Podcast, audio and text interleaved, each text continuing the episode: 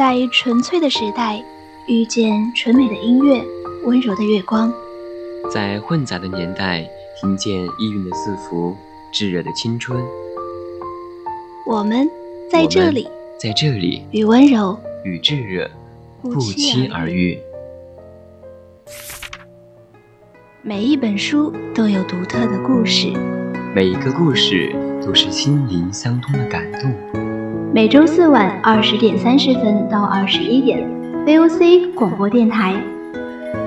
乐以明志，声以理性，形散神聚，乐有声，乐乐有声。书卷多情自故人，晨昏忧乐每相亲。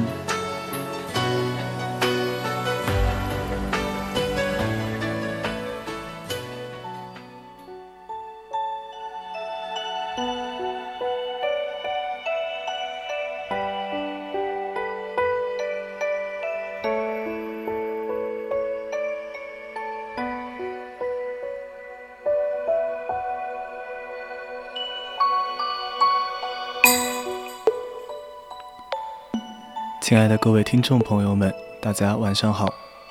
您现在收听到的是四川宜宾学院校园之声 VOC 广播电台，正在为您直播的专栏节目是《月月有声》，我是主播楼安。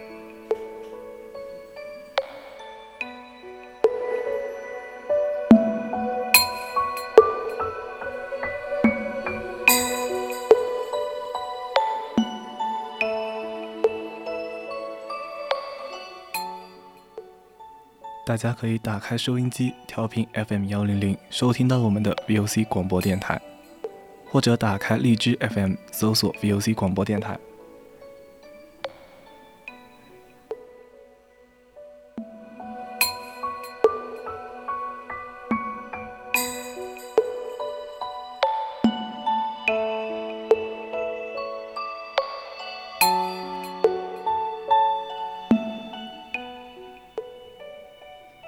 那么今天月月有声的主题是故乡。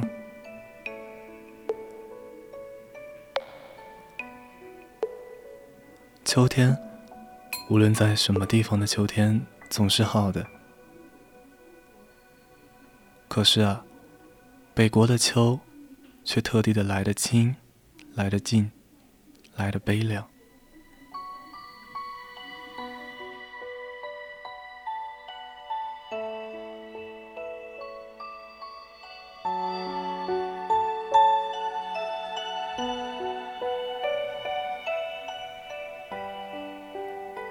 我的不远万里，要从杭州赶上青岛，更要从青岛赶上北平来的理由，也不过想饱尝这秋，这故都的秋味。江南秋当然也是有的，但草木凋得慢，空气来得润。天的颜色显得淡，并且又时常多雨而少风。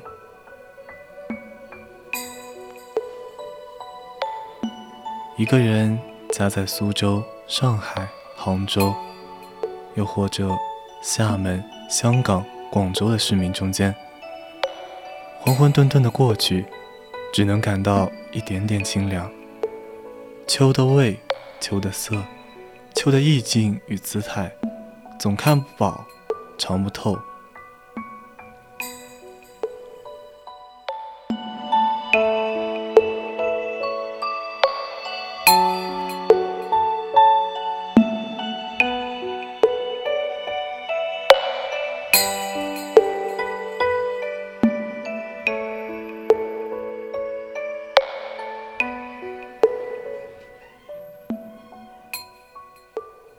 秋并不是名花，也并不是美酒，那一种半开半醉的状态，在领略秋的过程上是不合适的。不逢北国之秋，已将近十余年了。在南方，每年到了秋天，总要想起陶然亭的芦花，钓鱼台的柳影，西山的重唱，玉泉的夜月，潭柘寺的钟声。在北平，即使不出门去吧，就是在皇城人海之中，租人家一船破屋来住着。早晨起来，泡一碗浓茶，向院子一坐，你也能看到很高很高的碧绿的天色，听得到青天下驯歌的飞鸟，从槐树叶底。朝东，细数着一丝一丝漏下来的日光，或在破壁腰中，静对着像喇叭似的牵牛花的蓝朵，自然而然的，也能够感觉到十分的秋意。说到了牵牛花，我以为以蓝色或白色者为佳，紫黑色次之，淡红色最下。最好还要在千年花底，交长着几根疏疏落落的、尖细且长的秋草，始作陪衬。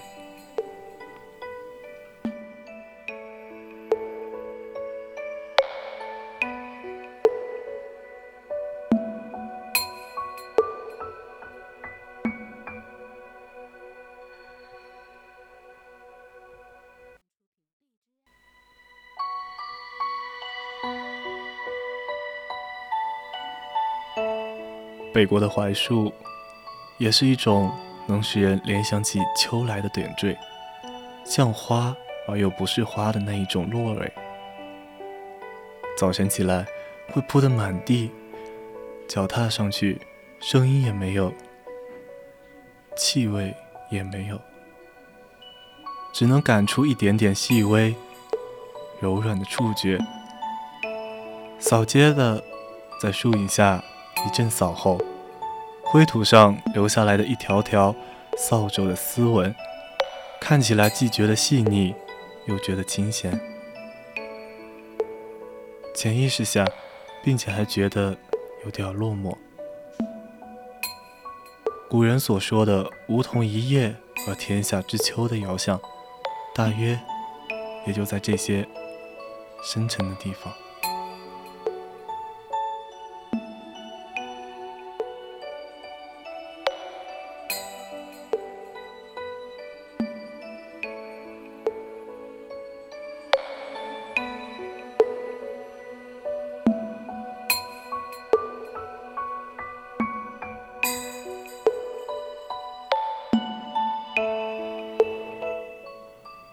秋蝉的衰弱的残声，更是北国的特产。因为北平处处成长着树，屋子又低，所以无论在什么地方，都听得见他们的啼唱。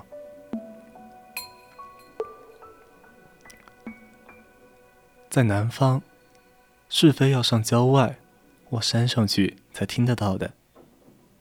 这秋蝉的嘶叫。在北平，可和蟋蟀、耗子一样，简直像是家家户户都养在家里的家虫。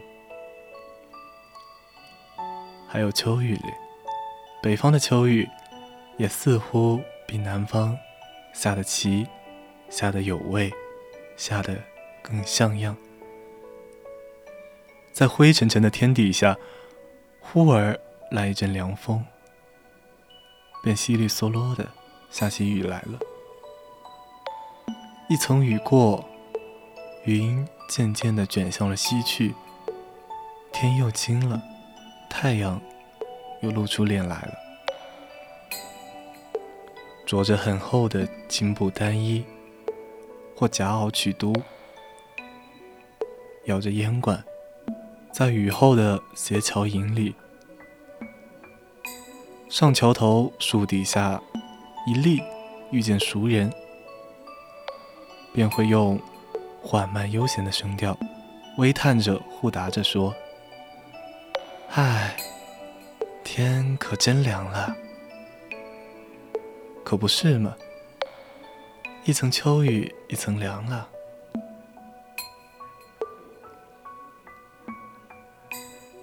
北方人念正字，总老像是层字，平平仄仄起来，这念错的奇韵倒来得正好。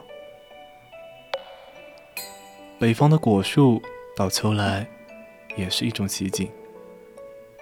第一是枣子树，屋角、墙头、茅房边上、灶房门口，它都会一株株的。长大起来，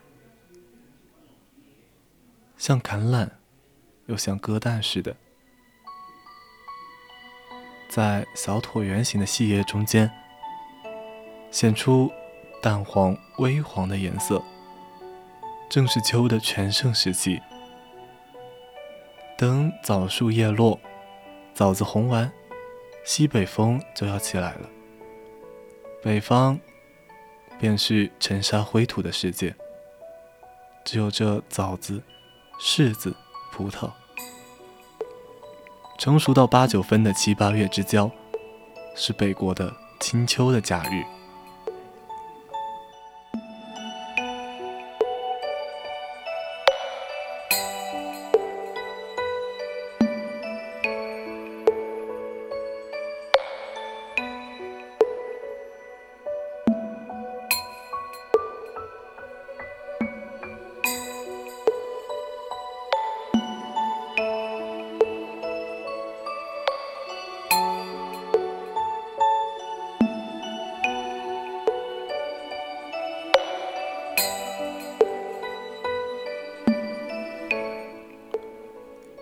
有些批评家说，中国的文人学士，尤其是诗人，都带着很浓厚的颓废色彩。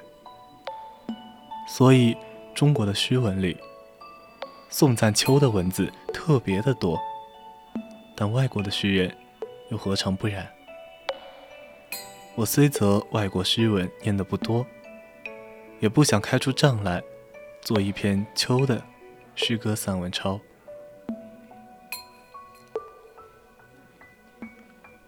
但你若是一番英、德、法、意等诗人的集子，或各国的诗文的来，总能够看到许多关于秋的歌颂与悲啼。各著名大诗人的长篇田园诗或四季诗里，也总以关于秋的部分写得最出色而最有味，足见。有感觉的动物，有情趣的人类，对于秋，总是一样的，能特别引起深沉、悠远、严厉、萧索的感触来的。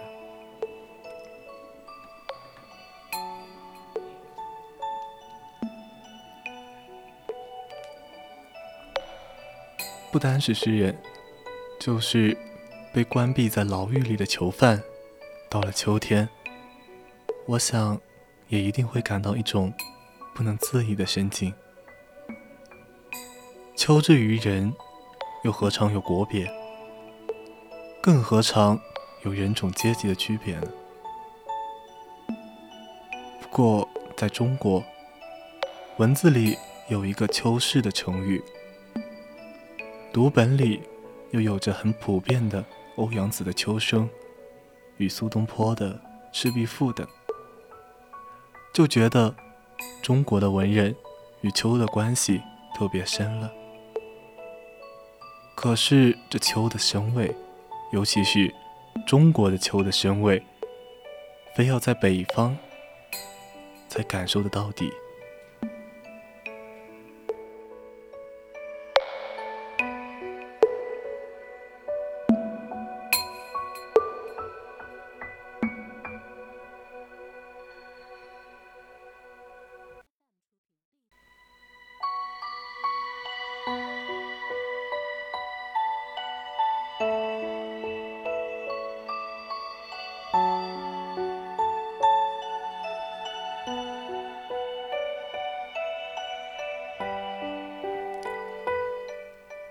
南国之秋，当然是也有它的特异的地方，比如聂四桥的明月、钱塘江的秋潮、普陀山的凉雾、荔枝湾的残荷等等。可是色彩不浓，回味不永。比起北国的秋来，正像是黄酒之于白干，稀饭之于馍馍，鲈鱼之于大蟹，黄犬之于骆驼。秋天，就北国的秋天，若留得住的话，我愿把寿命的三分之二折去，换得一个三分之一的零头。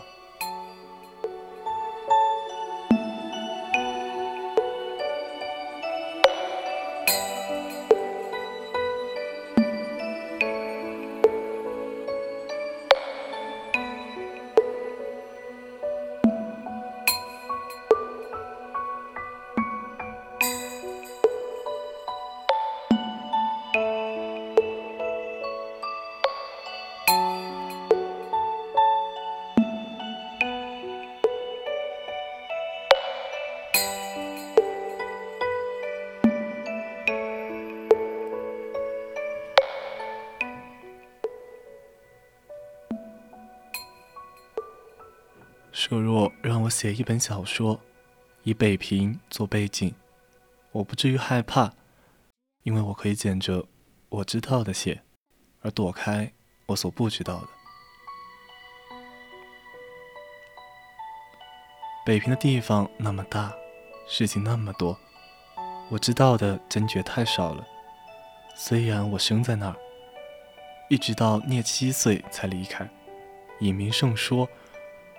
我没到过陶然亭，这多可笑！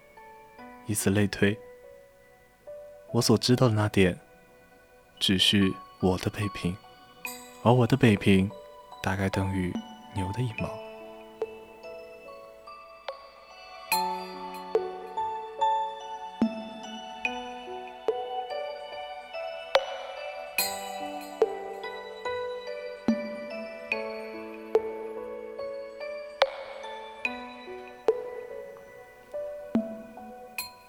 可是我真爱北平，这个爱几乎是要说而说不出的。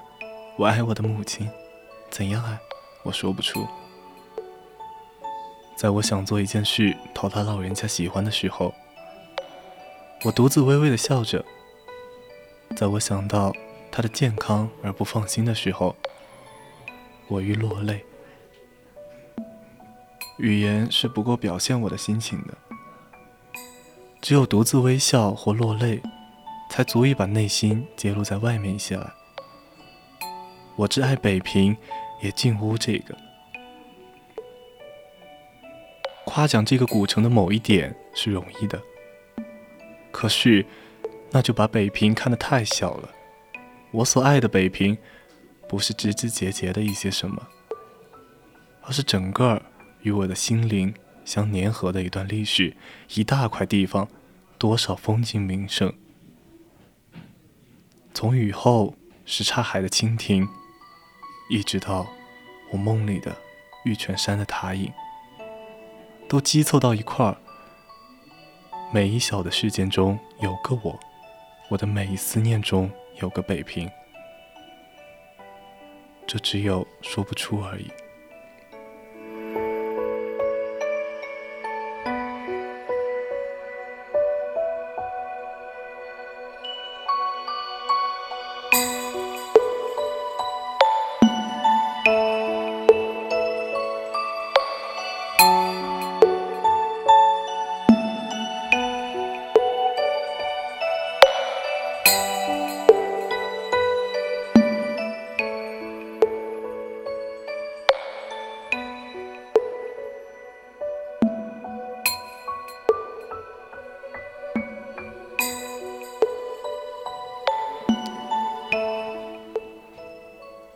真愿成为诗人，把一切好听、好看的字都浸在自己的心血里，像杜鹃似的提出北平的俊号。啊，我将永远道不出我的爱，一种像由音乐与图画所引起的爱。这不但是辜负了北平，也对不住我自己，因为我的最初。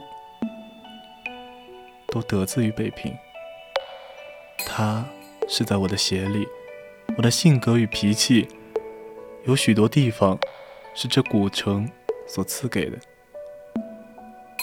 我不能爱上海与天津，因为我心里有个北平。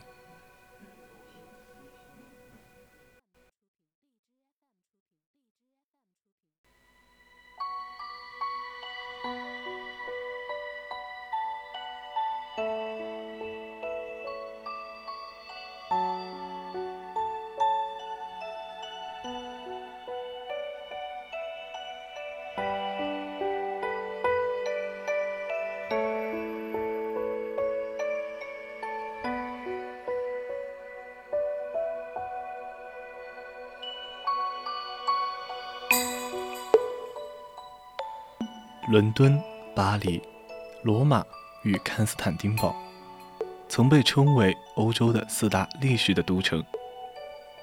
我知道一些伦敦的情形，巴黎与罗马只是到过而已，康斯坦丁堡根本没有去过。就伦敦、巴黎、罗马来说，巴黎更近似北平，虽然“近似”两字要拉扯得很远，不过。假使让我家住巴黎，我一定会和没有家一样的感到寂苦。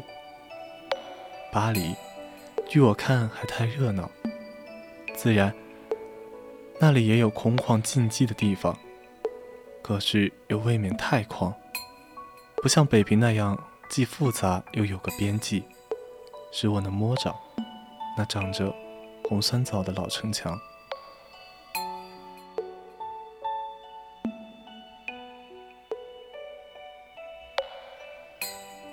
面向着积水滩，背后是城墙。坐在石上看水中的小蝌蚪，我可以快乐坐一天，心中完全安适，无所求也无所怕，像小儿安睡在摇篮里。是的，北平也有热闹的地方，但是它和太极拳相似，洞中有镜。巴黎有许多地方使人疲乏，所以咖啡与酒是必要的，以便刺激。在北平有温和的香茶片就够了。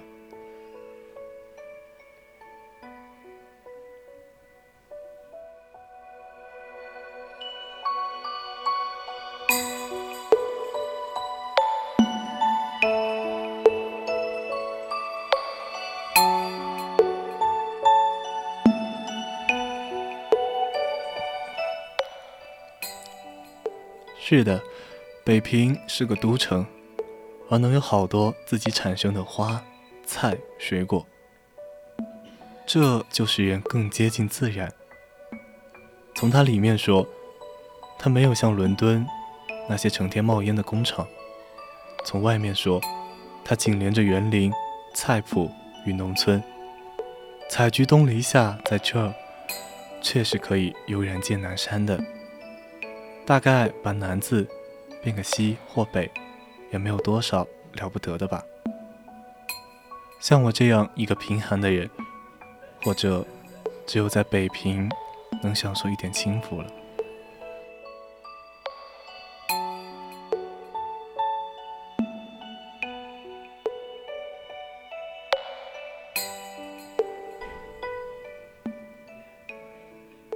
今天的月月有声要和您说再见了，我是主播楼安，我们下期再见。